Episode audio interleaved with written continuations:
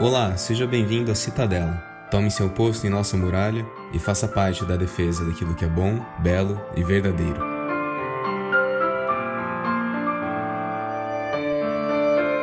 Hoje o nosso objetivo é realizar uma reflexão sobre a filosofia política do nacionalismo e tentar trazer um pouco mais de clareza para esse debate atual que é tão confuso. E para fazer isso hoje, a gente vai contar com a ajuda da obra do professor Yoran Razoni.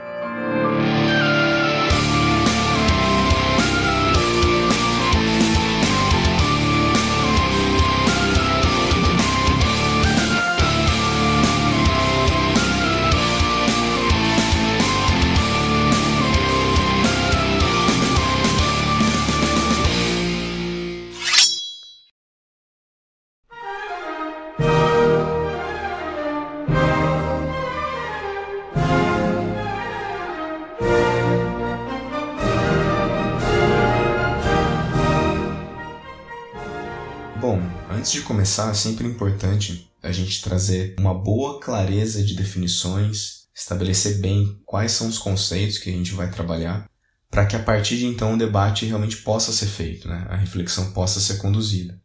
Porque se a gente não garante que as palavras estão sendo bem tratadas no mesmo significado, que realmente está tendo uma comunicação onde as partes se entendem, a gente não vai conseguir chegar a lugar nenhum dentro da nossa reflexão.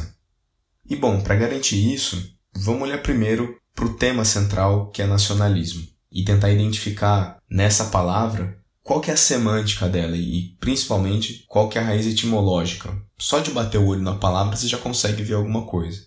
E no caso do nacionalismo é muito interessante porque é uma palavra que ficou muito marcada e negativamente nas últimas décadas. Se a gente for olhar a partir da década de 60, a ideia de nacionalismo ficou condenada como algo negativo dentro do ambiente acadêmico não se falava mais de teoria política considerando a posição nacional. E de certa forma, essa associação negativa que a gente fez com o termo nacionalismo acabou criando uma deficiência dentro do debate acadêmico e, consequentemente, a política nossa acaba ficando mais pobre porque falta uma outra chave teórica para poder estabelecer os modelos que a gente quer para a vida pública do nosso país.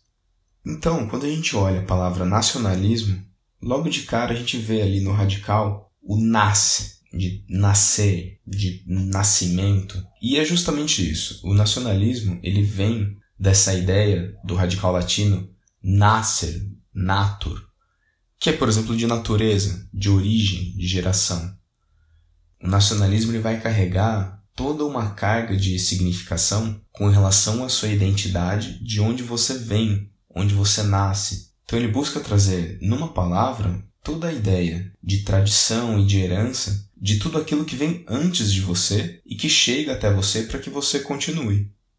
E dentro desse debate é importante trazer essa definição agora com o ponto de vista mais da filosofia política do nacionalismo, porque ficou muito confuso esse termo. A gente falou da questão dele ter ficado marcado negativamente e boa parte dessa atmosfera negativa que envolveu a própria palavra nacionalismo é por confusão de conceitos. E o que a gente vai tentar trazer aqui é um pouco mais de clareza para a gente poder mergulhar com mais clareza dentro dessa teoria política que é muito relevante para o momento que a gente está vivendo.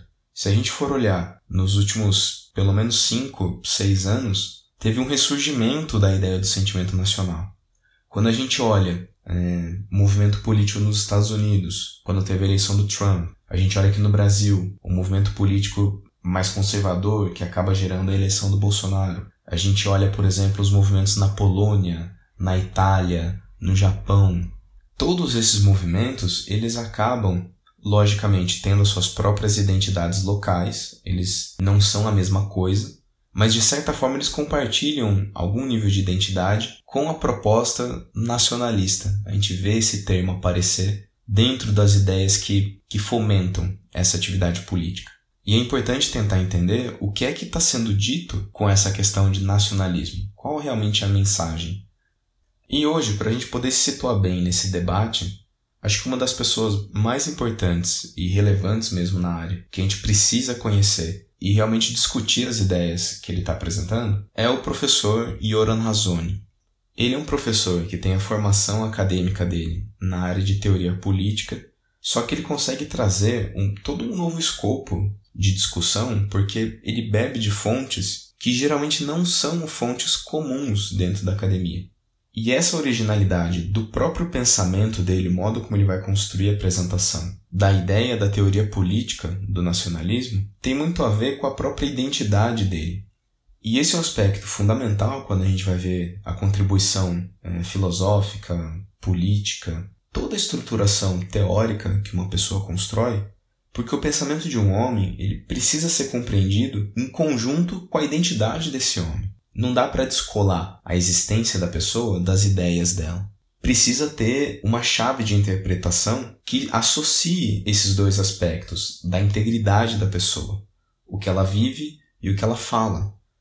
E no caso do Razone, isso é muito interessante, porque é muito peculiar. O Razone ele é um judeu, nascido em Israel, estudou em Princeton, lá nos Estados Unidos, e depois ele fez o movimento de retorno para Israel.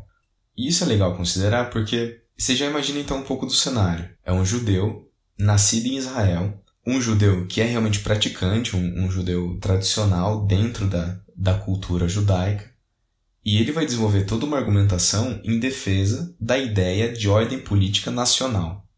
Isso daí para mais de, sei lá quantos por cento, para a maioria das pessoas, isso já vai travar, já vai bugar a cabeça delas. Por quê? Porque a gente associou ao longo do tempo a ideia de nacionalismo principalmente com o movimento nazista na Alemanha.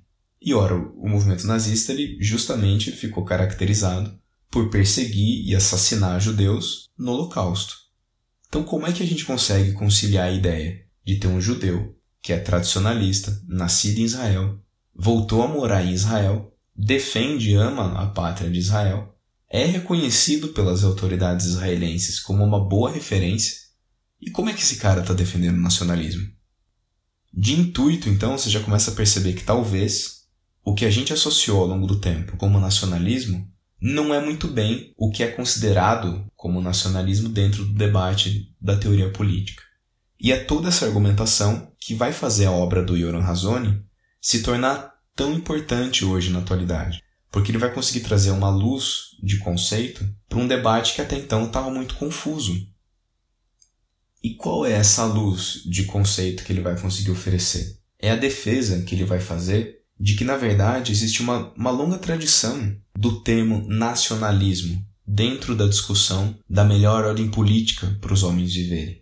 E essa teoria da ordem política nacional, o que ele vai chamar de nacionalismo, é uma proposição que se coloca contra a abordagem imperial dentro da teoria política e até mesmo contra a visão anárquica então a gente vai ter nessa concepção, que é sim um termo tradicionalmente antigo, mas que a gente foi perdendo com o tempo, a ideia de que é possível estabelecer um mundo onde você tenha nações livres, independentes, onde os povos são autodeterminados e eles consigam viver, lógico que não numa, numa perfeita paz, mas que eles consigam estabelecer boas relações de vizinhança e viver bem né, conseguir estabelecer uma boa ordem política para as pessoas viverem.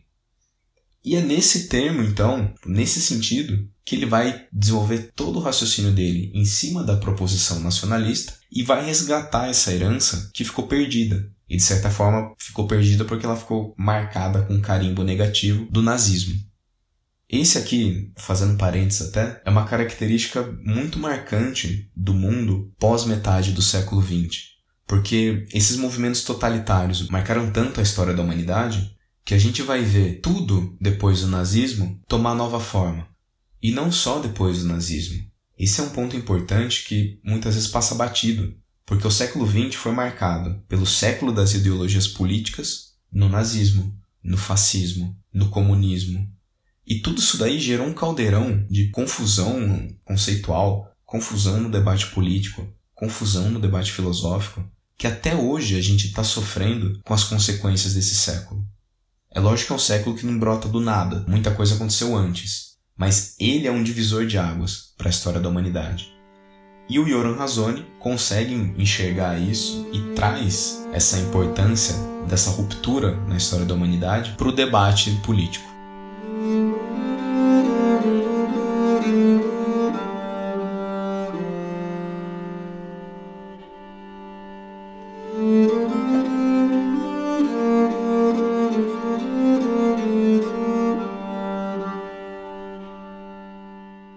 Vai ver que essa confusão conceitual, transformando o nacionalismo em coisas que não são essa teoria política que busca defender a organização de nações livres e independentes, essa confusão ela tem uma raiz, por exemplo, no fato dos órgãos de mídia muitas vezes não conhecerem ou estarem talvez com algum outro tipo de interesse dentro da comunicação. A gente vai ter isso como parte de culpa dos acadêmicos que deixaram de buscar estabelecer com clareza os conceitos da teoria política para promover um debate saudável. Essa confusão tira o foco de um debate que é muito importante e hoje começou a ganhar um pouco mais de notoriedade, que é a ideia da oposição entre a visão globalista ou imperialista Talvez a gente possa entrar aqui numa divergência conceitual mais específica entre globalismo e imperialismo. A gente não vai se ater muito a isso hoje. Mas a contraposição dessa visão de mundo unificado com uma visão nacionalista, onde você dá mais valor à independência e à identidade própria dos povos e, consequentemente, das nações. E um dos eventos recentes que vai ser fundamental para a gente ter essa atmosfera de confusão conceitual é o fim da União Soviética e a queda do Muro de Berlim lá em 1989. A gente vai ter ali o fim daquele duelo explícito que marcou o período da Guerra Fria entre o bloco soviético, o comunismo, que de certa forma é um representante da aspiração imperial da revolução, e um outro bloco, que é o bloco dos valores tradicionais, que a gente tinha associado à noção de liberdade, de independência das nações, que era capitaneado pelos Estados Unidos.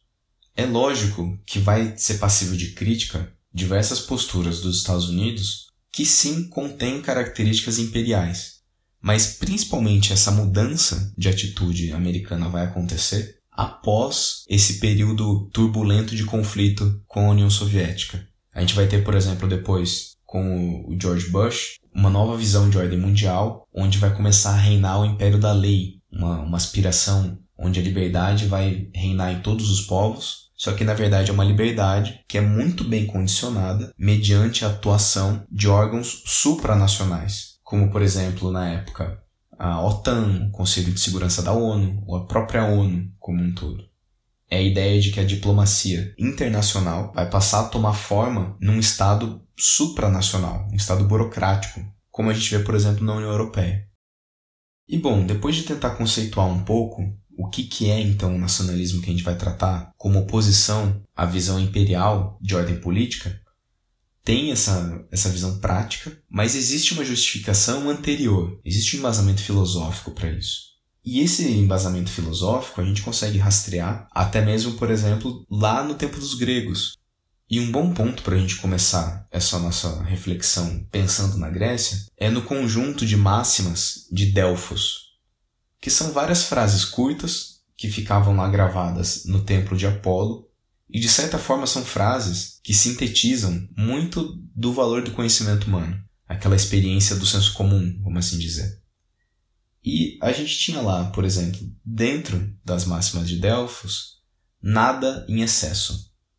Essa máxima, ela lógico, traz dentro de si o nosso bom senso da noção de equilíbrio, de que a gente tem que buscar a proporção harmônica entre as coisas, só que isso foi desenvolvido dentro da filosofia grega. E a gente tem, por exemplo, dentro da construção filosófica de Aristóteles, a ideia da medida de ouro, que é a ideia de que existe uma possibilidade de você equilibrar a deficiência ou a falta de alguma coisa, que geraria um vício, e o excesso dessa coisa correlata, que também geraria um vício. Então a ideia é que na falta você tem um vício no excesso você tem um outro vício, e em algum momento entre esses dois extremos você consegue ter a virtude, que seria a, a boa medida da coisa. E então pensa assim, ó, para conseguir facilitar na hora de visualizar esse conceito. Na sua mão esquerda, você vai ter uma bolinha que é o vício da deficiência, ou da falta. E na sua mão direita, você vai ter uma outra bolinha que é o vício do excesso. E vai ter uma linha que conecta essas duas bolinhas que estão na sua mão esquerda e na sua mão direita. Dentro dessa linha, em algum momento, vai ter uma medida harmônica, que vai ser a medida da virtude. Um bom exemplo, acho que para a gente entender inicialmente como o nacionalismo se encaixa nisso, é o exemplo da coragem. A coragem é uma virtude cardial, ela está presente ali desde a obra do De Officis de Cícero, gera influência depois no pensamento católico cristão com São Ambrósio, e ela vai fazer parte, então, ao longo de praticamente toda a humanidade, de uma visão de virtude. A coragem sempre vai ser algo que é nobre, que é honroso e que os homens vão desejar. Todas as pessoas querem ser corajosas. Só que a coragem, dentro dessa visão como virtude, ela é também passível de ter um vício na sua falta e um outro vício no seu excesso. E como que isso se dá?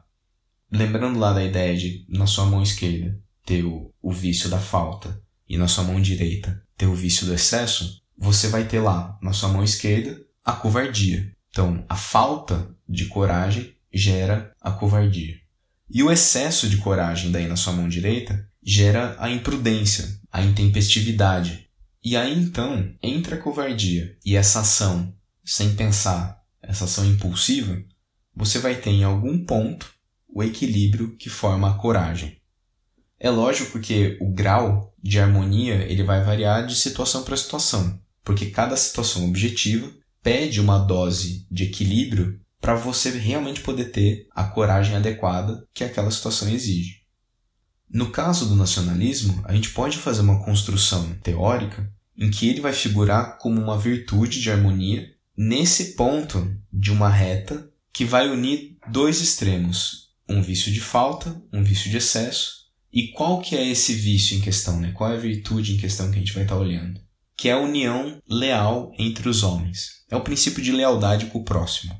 Daqui a pouco eu já vou explicar isso daí com mais calma. Mas a ideia é que você possui uma capacidade de gerar vínculo com o próximo e você pode ter uma capacidade muito fraca, onde você vai ter vínculo apenas com as pessoas que são realmente muito, muito, muito próximas de você, como por exemplo só a sua família, e você vai ter um outro extremo onde a sua lealdade ela é baseada num princípio, e aí que é, é o problema da coisa. Única e exclusivamente porque todos são extremamente iguais. E aí então você teria na sua esquerda o vício da falta de lealdade, e você teria na sua ponta direita o excesso de lealdade baseado na ideia de que tudo é muito homogêneo. E essa é uma ideia que então se sustenta, a ideia do nacionalismo, de que ambos esses extremos que a gente apresentou, da falta e do excesso, que a gente vai chamar falta de anarquia e o excesso de império, essas duas realidades dos extremos, de formas diferentes, elas vão levar o homem à escravização. E por que que isso acontece, né? Da mesma forma que o império ele vai tender a escravizar as pessoas e todos os povos dominados pela ideia principal que rege o império, a gente vai ter também na questão da anarquia que o homem ele vai ficar ironicamente escravizado num total apreço pela liberdade que não permite a ele conseguir ter paz com o próximo.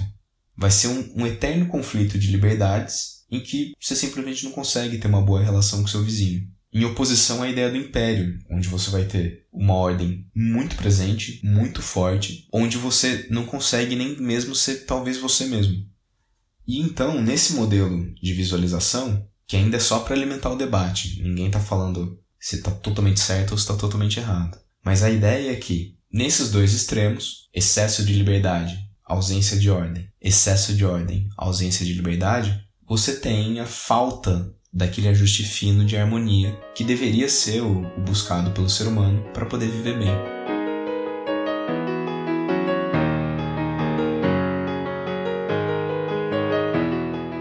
E apesar de na academia a gente ter o predomínio do debate com a visão negativa do nacionalismo, existem sim alguns movimentos, principalmente nos Estados Unidos, ligados principalmente à visão mais conservadora da política, que conseguiram sustentar esse argumento do porquê o nacionalismo é importante e como que ele vai se integrar dentro dessa questão prática da organização política. Que até aqui a gente discutiu um pouco mais só dessa questão teórica. E um dos, dos pensadores que eu acho que vale a pena a gente trazer aqui para reflexão é um cara chamado Irving Kristol. Ele escreveu dois livros que eu considero muito importantes. Um na década de 70, no finalzinho da década de 70, acho que em 78. E o outro mais recente aqui na, no, no final da década de 90.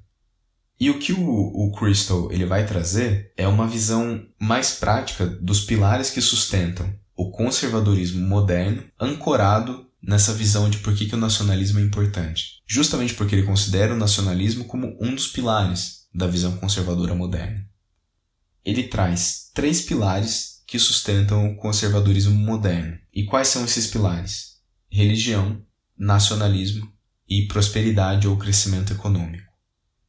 E nessa concepção que ele estabelece, esses três pilares têm que estar harmônicos e saudáveis em igual medida. Não dá para ter só um ou dois. Os três têm que estar bem estruturados. Porque senão o conservadorismo morre. Aí que ele vai entrar na defesa de como que é importante você ter uma visão econômica de crescimento, mas que respeite e colabore com uma visão moral religiosa e com uma identidade nacional que sustenta o, o modo de vida do povo. Porque senão acaba acontecendo o que a gente vê hoje, né? Que é uma degeneração de um dos pilares. Tipicamente hoje a gente vê a maior degeneração no pilar econômico, que ele trata do, do crescimento e da prosperidade econômica. Onde o modelo capitalista, que até então foi o, o mais eficiente em gerar riqueza, ele passa a considerar a lógica do lucro só pelo lucro. E o agente dentro do mercado, ele perde então essa, esse nível de compromisso que ele tinha com os pilares da religião e da identidade nacional, do nacionalismo. E aí o que acaba acontecendo é o que a gente vê hoje, onde os especuladores ou os agentes econômicos, eles simplesmente estão ali pelo dinheiro. Não tem mais média moral para o que pode e o que não pode. E aí então ele vai sempre propor nessas reflexões do livro dele como que a gente está vendo na realidade essa degeneração dos pilares e por que, que é importante então manter e resgatar.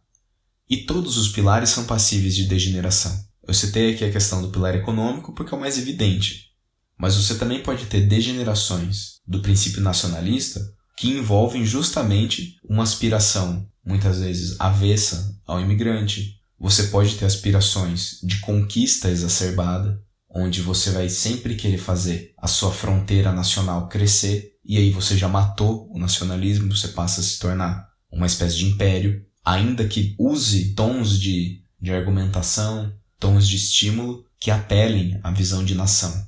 Que é muitas vezes o caso do que o Hitler fez na Alemanha. Ele usou muito da identidade do povo alemão, a identificação de nação alemã, mas em nenhum momento ele se ele se fechou, né, se limitou à ideia do espaço da Alemanha. Ali o tempo todo era a ideia de ter um império universal. Então, o, o Crystal vai fazendo essas contraposições para a gente ver que o nacionalismo ele vai ser um pilar importante dentro da política moderna, principalmente na visão conservadora, mas ele não está sozinho. Ele precisa escorar e ser escorado pelos outros pilares, que são a religião e, a, e o princípio econômico de crescimento.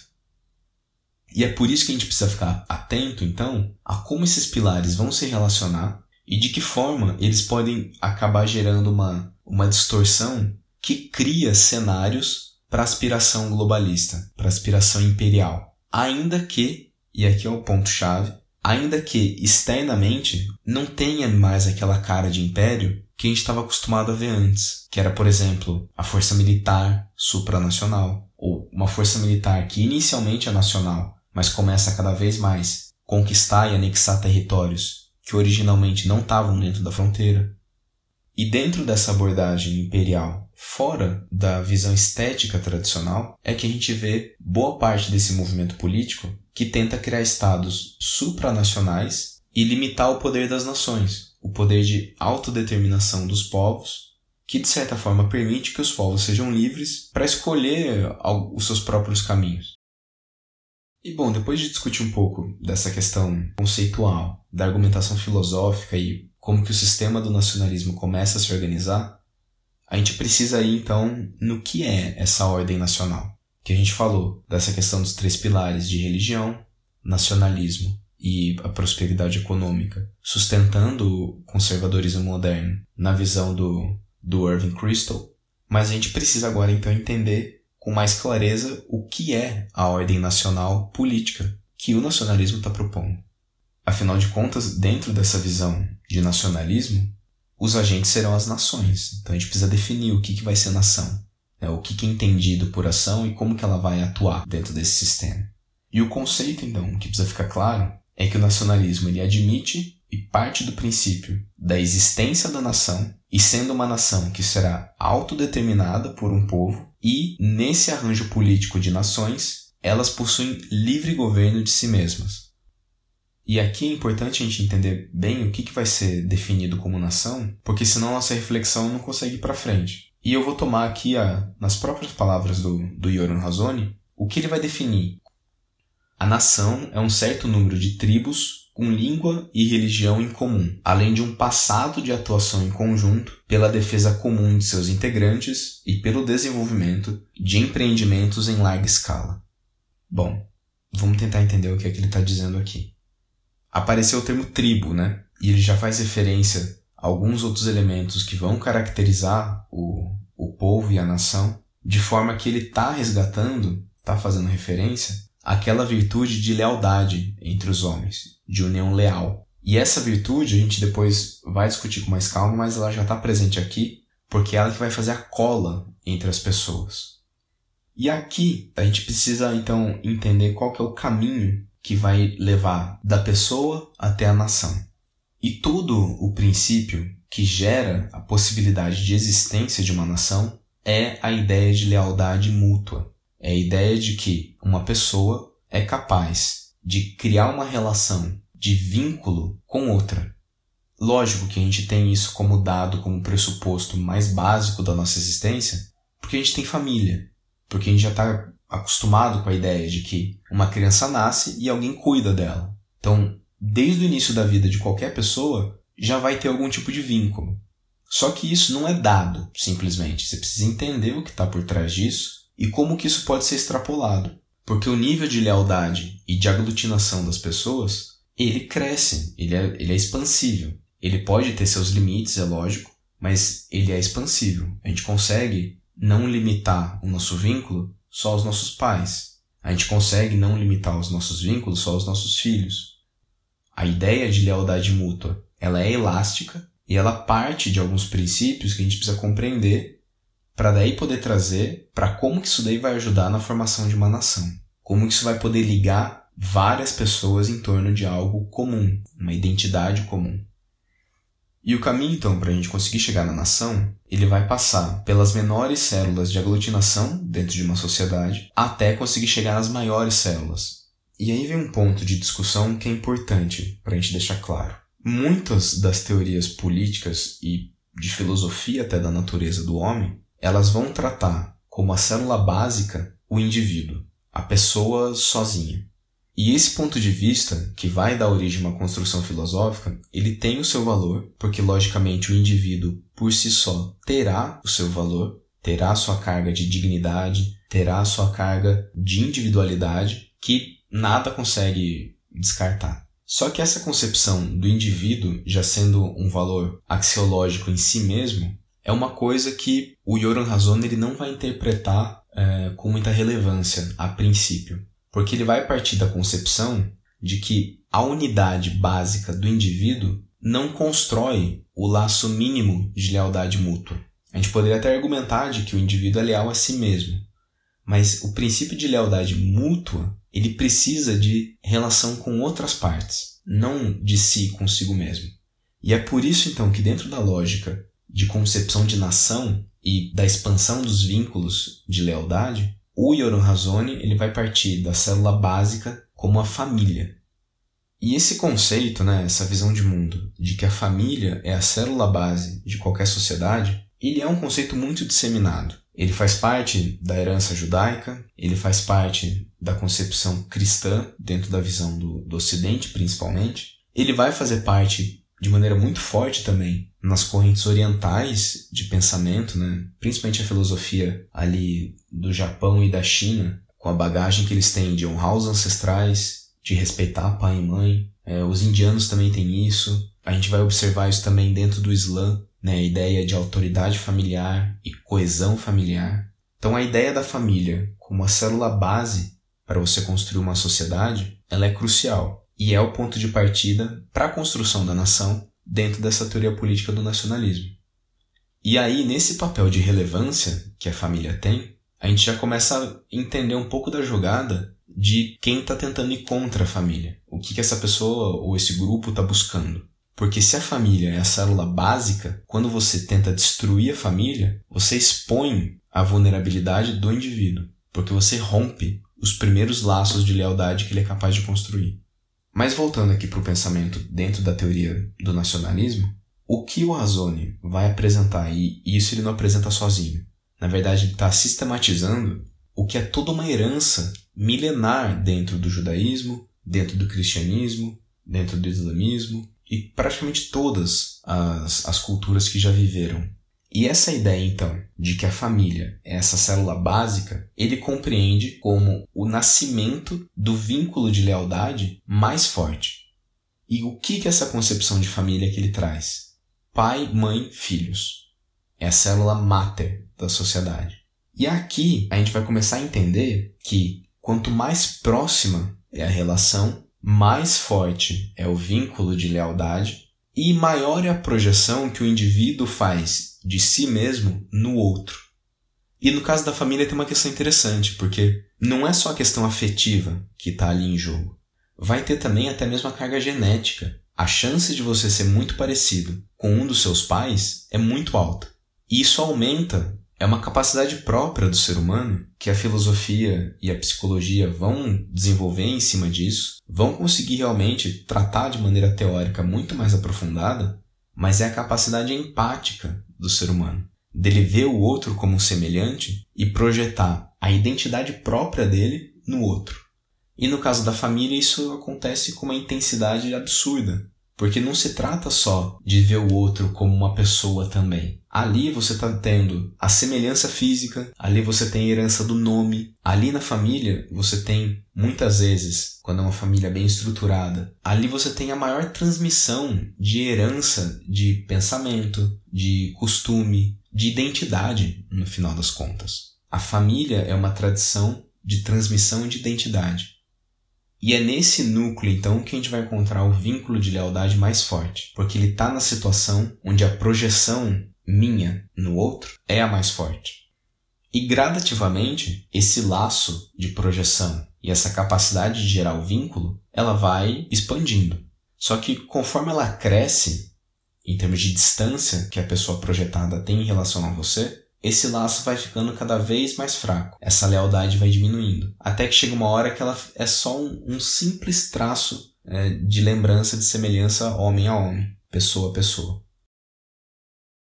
E esse laço de lealdade, ele tem que ser construído de uma forma que ele consiga tolerar minimamente uma ação conjunta, uma identidade compartilhada. E é por isso que ele vai caminhar. A gente vai ter lá a família, aí depois a gente vai ter o conceito do clã, que é a união das famílias mais próximas. O clã, para a gente conseguir entender bem na prática o, o, qual que é a referência, geralmente se você vem aí de uma família que tem a felicidade de celebrar Natal, celebrar Páscoa, ou de pelo menos ter aqueles momentos de união, talvez no aniversário, alguma coisa assim, é aquele grupo, o clã, né? É aquele grupo de talvez ali umas 20, às vezes 30 pessoas que se unem que é a extensão da família. Família entendida como pai, mãe e filhos. Então no clã é onde vão estar os avós, vão estar os tios e os primos mais próximos. E é nessa estrutura do clã que o ser humano ele vai experimentar o primeiro laço de lealdade expandido que fura a, a bolha mínima, a estrutura mínima da família, pai, mãe e filhos. É um laço ainda forte, porque, de novo, compartilha ainda com alto grau a identidade, é a herança da família que ainda está sendo passada ali. E gradativamente esse clã vai se relacionar com outro clã do lado, vai se relacionar, por exemplo, na questão de trabalho, vai se relacionar nos interesses de vizinhança, no bairro, no prédio, que seja. E a ideia é que da família a gente vai passar para o clã e vai então constituir a ideia de tribo.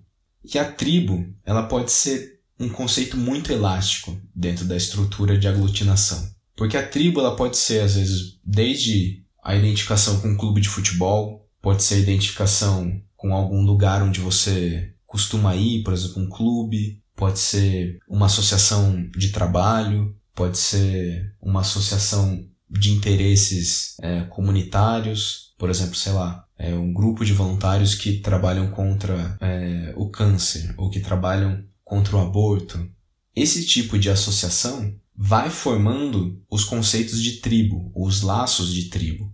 E a ideia é que a tribo ela consegue ser muito mais elástica e gerar esses laços de lealdade mútua através de projeções mais específicas de cada ser humano no outro. Então, se lá na família a gente tinha a projeção mais forte do filho no pai, da filha na mãe, no clã a gente já tem uma projeção que é ainda muito forte, por exemplo, do sobrinho no tio, do neto no avô, e assim a gente vai construindo essas projeções até que a gente consegue chegar num nível de projeção que é muito mais fraco, que é a ideia da tribo mais distante, ou a tribo maior possível. E quando a gente está falando de tribo aqui, na visão prática, pode ser tribos assim, do tamanho de cidade, do tamanho de estado. Isso vai variar muito. É, quando a gente olha, por exemplo, aqui no Brasil, que é um país de dimensão continental, a gente pode ter dificuldade de enxergar como é que essas tribos se organizariam, né? Que muitas vezes um, um estado nosso é praticamente um país comparado com, com a Europa, por exemplo, às vezes. A gente tem às vezes as, as piadas, né, as sátiras de identidade por estado. Então, identidade do carioca, a identidade do, do cara lá de São Paulo, a identidade do baiano, a identidade do, do gaúcho.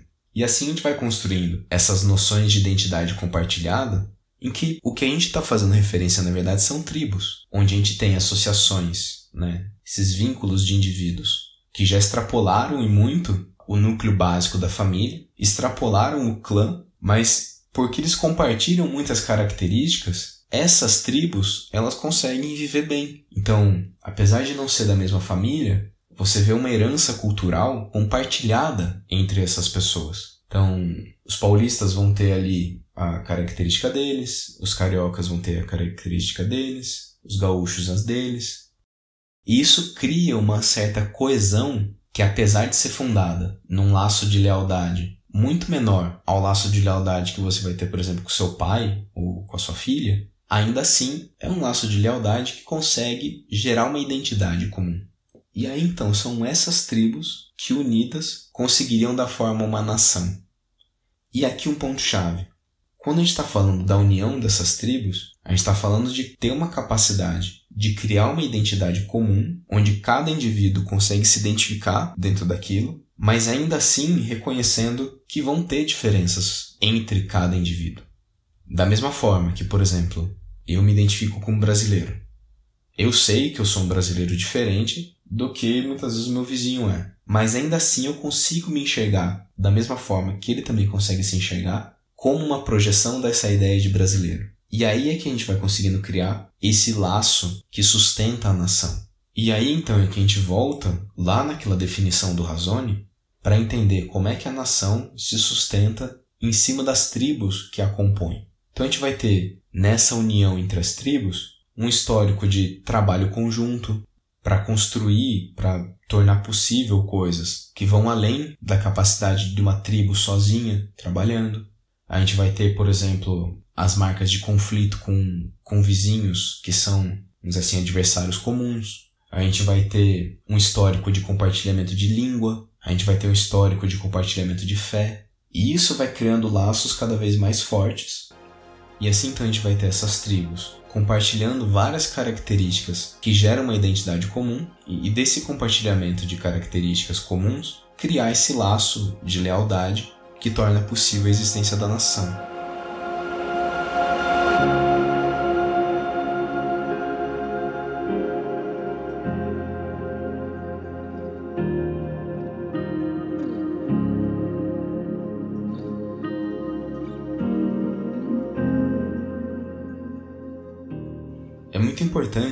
Ter sempre muito claro essa visão de que o que sustenta uma nação, o que dá essa liga para um povo, são esses vínculos de lealdade que cada pessoa vai estabelecendo com a outra, de forma que ele é mais forte, onde o, o vínculo, a semelhança é maior, tipicamente na família, e gradativamente, conforme o, o círculo de relação ele vai se expandindo, esse, esse laço de lealdade ele, ele vai diminuindo mas ele consegue se sustentar de maneira minimamente possível, né, minimamente resistente, para dar forma à nação. E esse é um ponto central dentro da teoria nacionalista, que o Razone está tá propondo, né, tá divulgando, porque é nesse contexto que a gente vai encontrar então a oposição com a ideia universalista do império, em que as relações humanas elas são teorizadas, né, de um ponto de vista onde esses laços de lealdade eles são infinitos, onde você consegue ligar todos os homens igualmente em qualquer lugar que eles morem, em qualquer passado que eles tenham vivido, em qualquer identidade que eles tenham.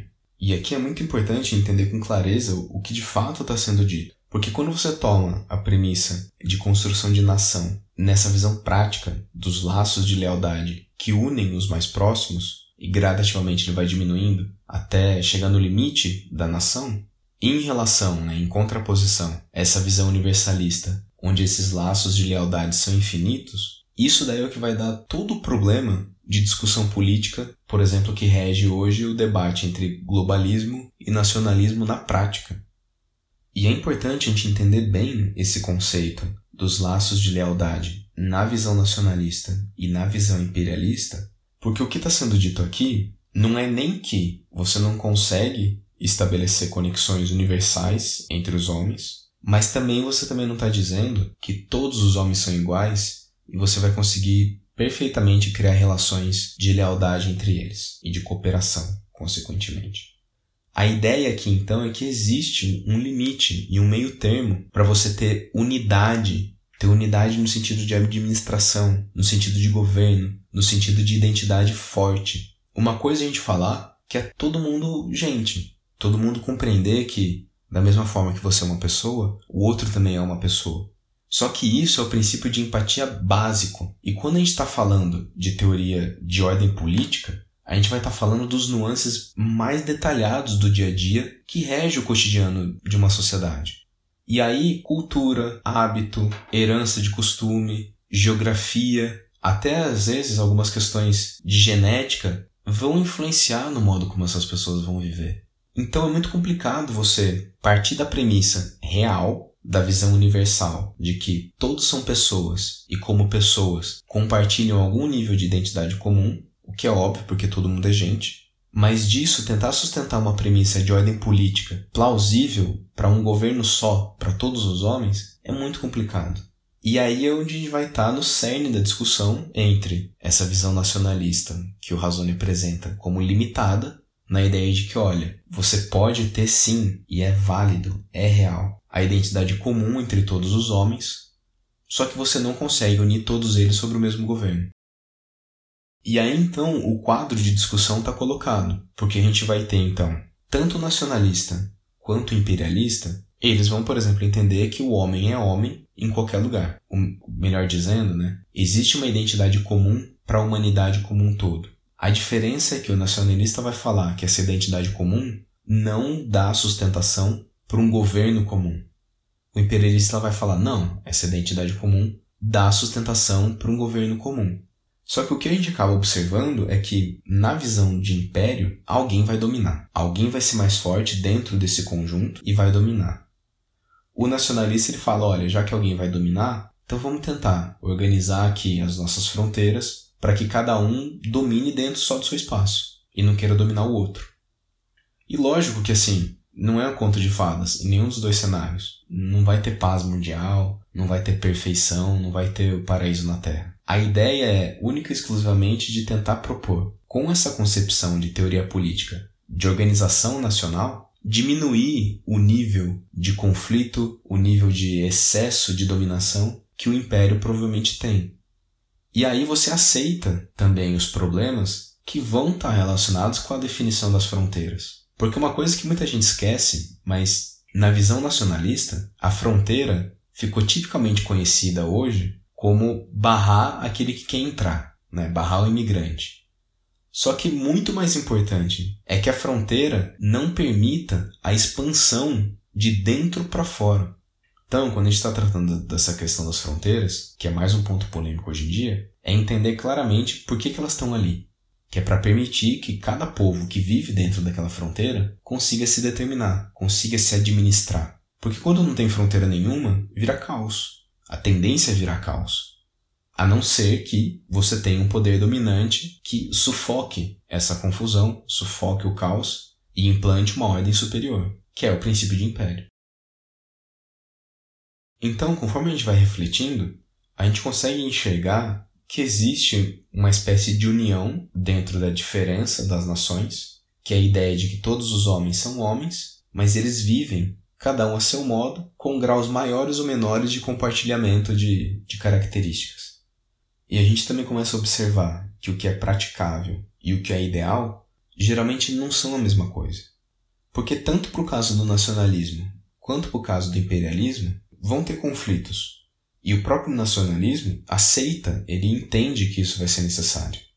No caso do império, de certa forma ele também aceita, só que ele, ele sempre vai querer jogar a fronteira dele um passo além, para que ele encontre o conflito na fronteira, vença, absorva e jogue a fronteira um passo além. Encontre outro conflito, vença, absorva, joga a fronteira um passo além. Até que uma hora ele vai conseguir unificar tudo. Só que uma vez que ele unificou tudo, a identidade desses povos que estavam nas fronteiras, de certa forma, ela já vai se perdendo. Existe um processo logicamente natural de troca, mas também existe a realidade de um processo forçado de dominação dentro disso. E é nesse raciocínio que a gente vai encontrar o equilíbrio entre um princípio universalista, que vai muitas vezes remeter à ideia de religião, de que Deus cria todos os homens, mas ao mesmo tempo consegue estabelecer um princípio mínimo de respeito das diferenças para que permita que cada grupo, cada povo, consiga criar o seu modelo de nação.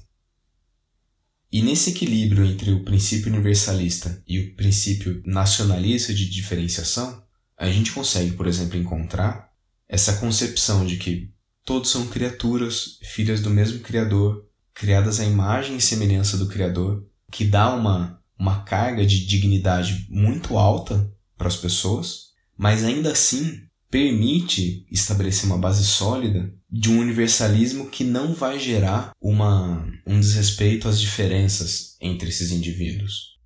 E vai ser assim porque, no fundo, essa concepção religiosa universalista ela é uma extrapolação de alcance metafísico e essencialmente idealista.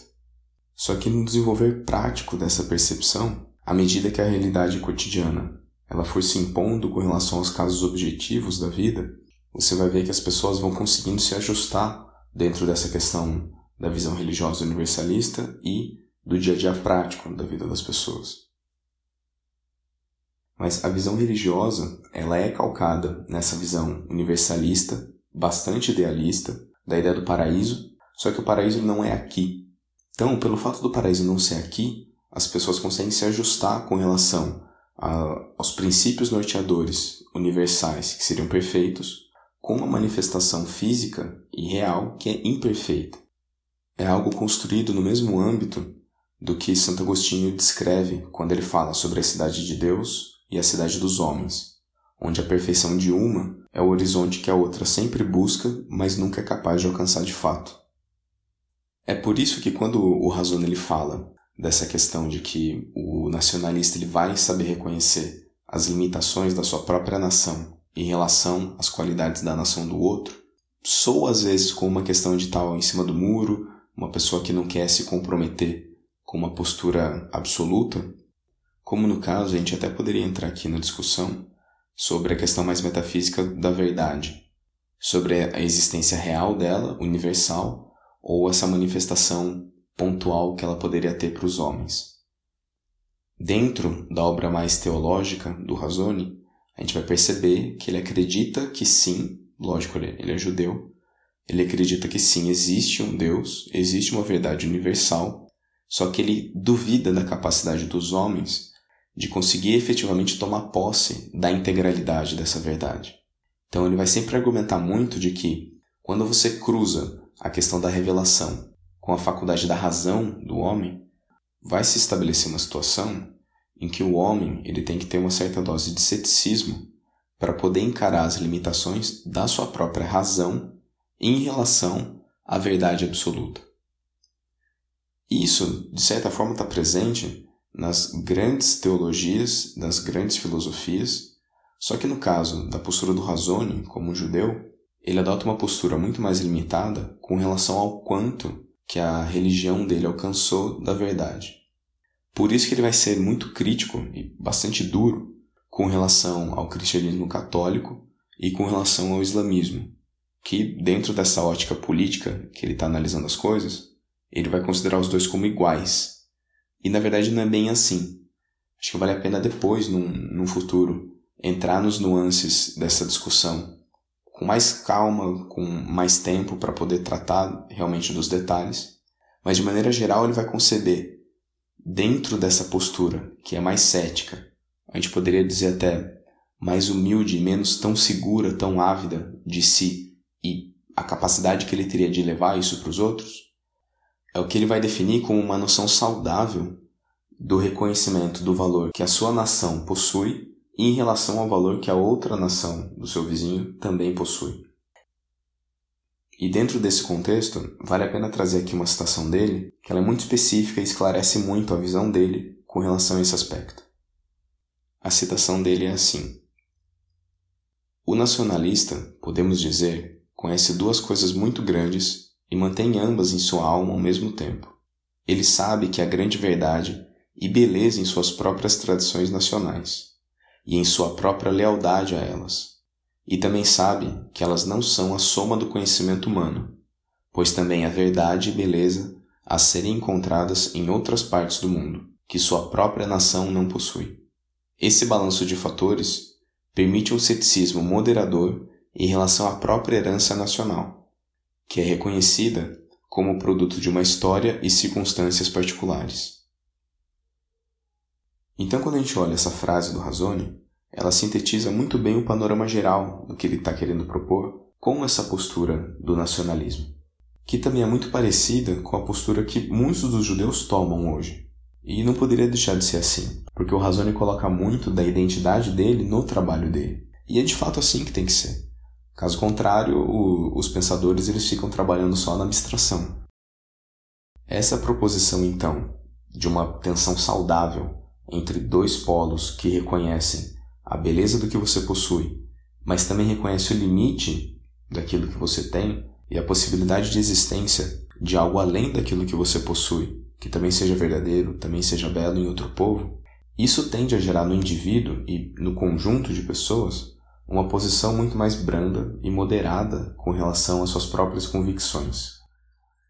E é claro que nessa formulação teórica dele, essa tensão pode tanto ser saudável, na medida que ela consegue criar um sentido de respeito com relação à diferença em relação ao próximo, que é a postura da dúvida, no final das contas, mas que busca não fugir da responsabilidade e da missão de reconhecer, preservar e defender a verdade quando for necessário, porque essa tensão precisa ser equilibrada de modo que você não fale quando você precisa ser firme e defender uma posição, mas que você também não fale num outro aspecto em que você se torna muito efusivo quando na verdade você tinha que ser mais brando.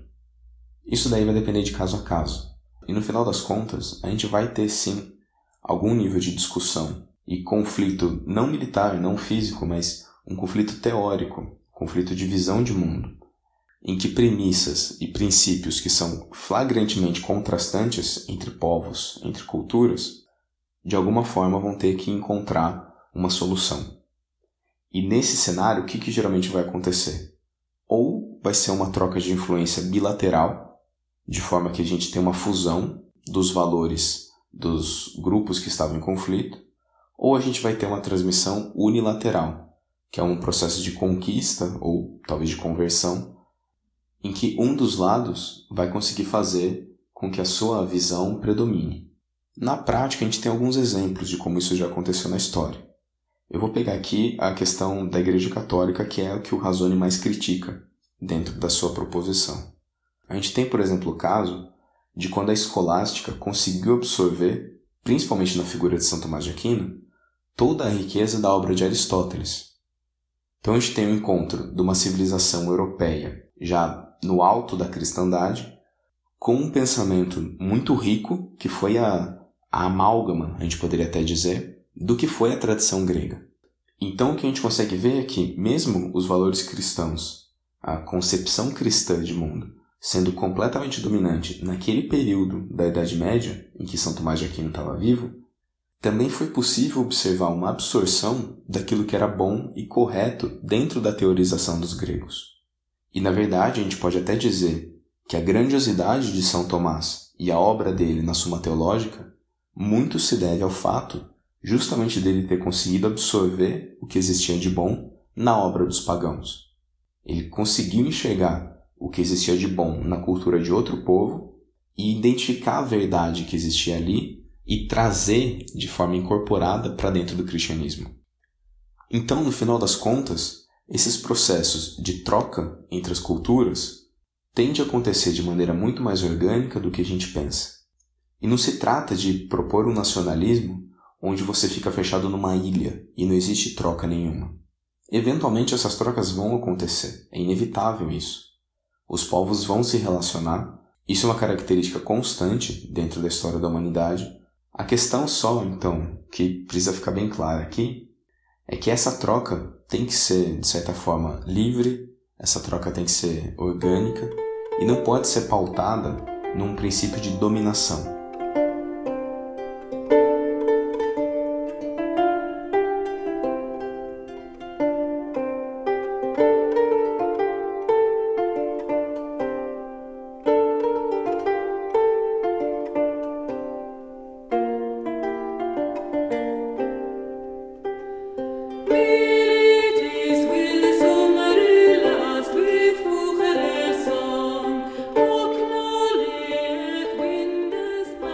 Existiriam aqui muitos outros pontos para a gente entrar em discussão que envolvem tanto as bases conceituais da teoria nacionalista, como, por exemplo, a discussão metafísica sobre a natureza dos elementos transcendentais do ser que permeiam a história da humanidade e, de certa forma, são característicos porque são fruto do bom uso da razão.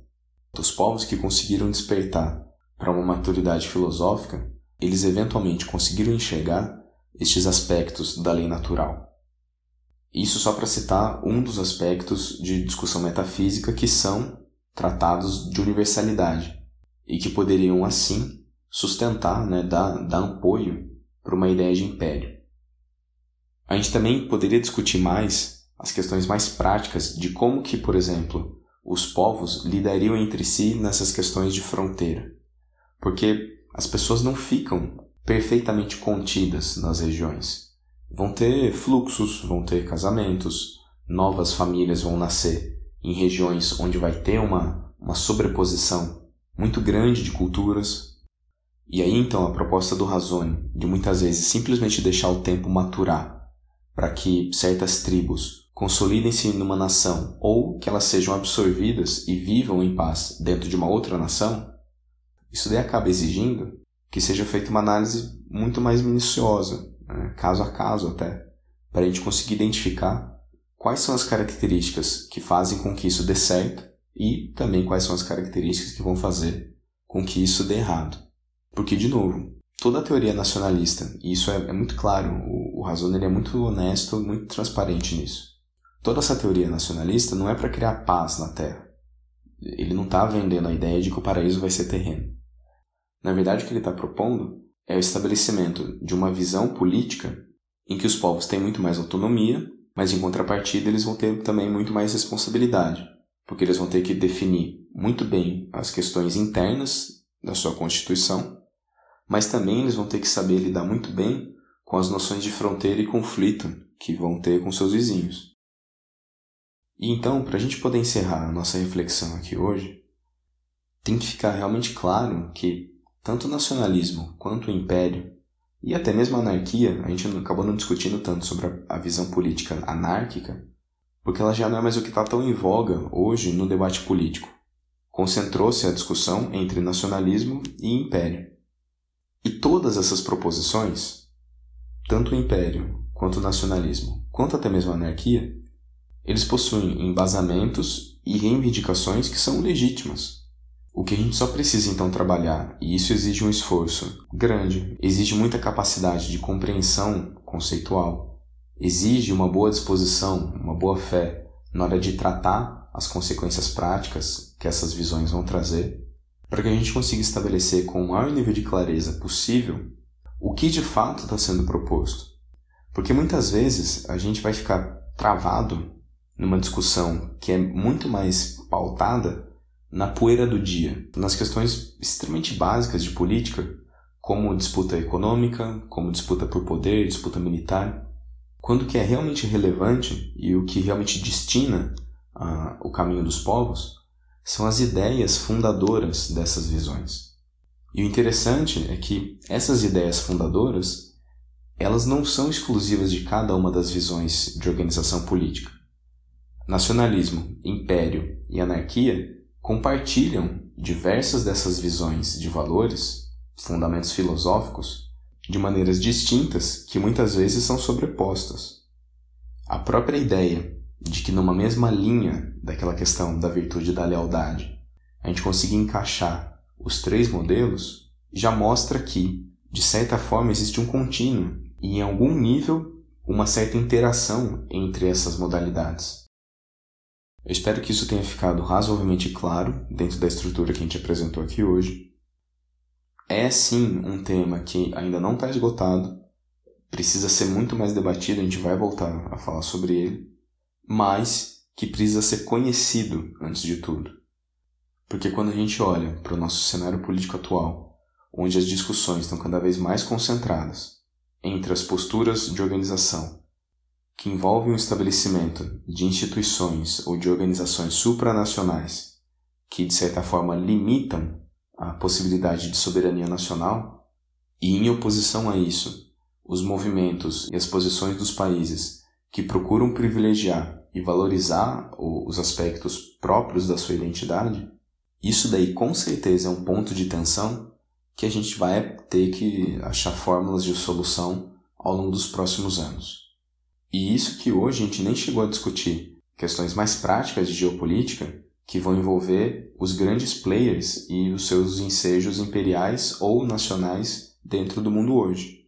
A gente não falou nada sobre a postura da Rússia, sobre a postura do Partido Comunista Chinês, sobre a postura mais clara que os Estados Unidos vai passar a tomar, provavelmente, com essa nova eleição que eles tiveram lá com o Biden. Não falou nada de futuro da América Latina. Então, essa análise geopolítica, de fato, é muito mais difícil. Mas hoje aqui a gente conseguiu fazer um apanhado teórico razoável para pelo menos conseguir lançar a base onde todas essas análises vão ser depois lançadas. E o que fica disso tudo é que quando a gente vai tratar sobre essas questões mais conceituais, sobre os desdobramentos filosóficos ou os alicerces até filosóficos dos modelos de organização política, a gente precisa ter clareza de conceito. A gente precisa conhecer bem o que é que a gente está falando, com o que é que a gente está tratando, porque esses temas, infelizmente, na nossa atualidade, eles sempre vão estar envoltos em muita falta de informação, não só falta de informação, mas às vezes até mesmo desinformação. E se a gente não tiver um, um mínimo de capacidade de entendimento, um mínimo de boa base conceitual, a gente não vai conseguir entender nada do que é que está acontecendo.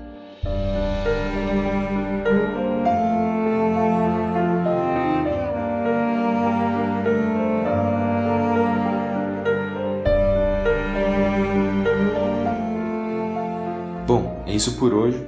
Obrigado pela sua companhia até aqui.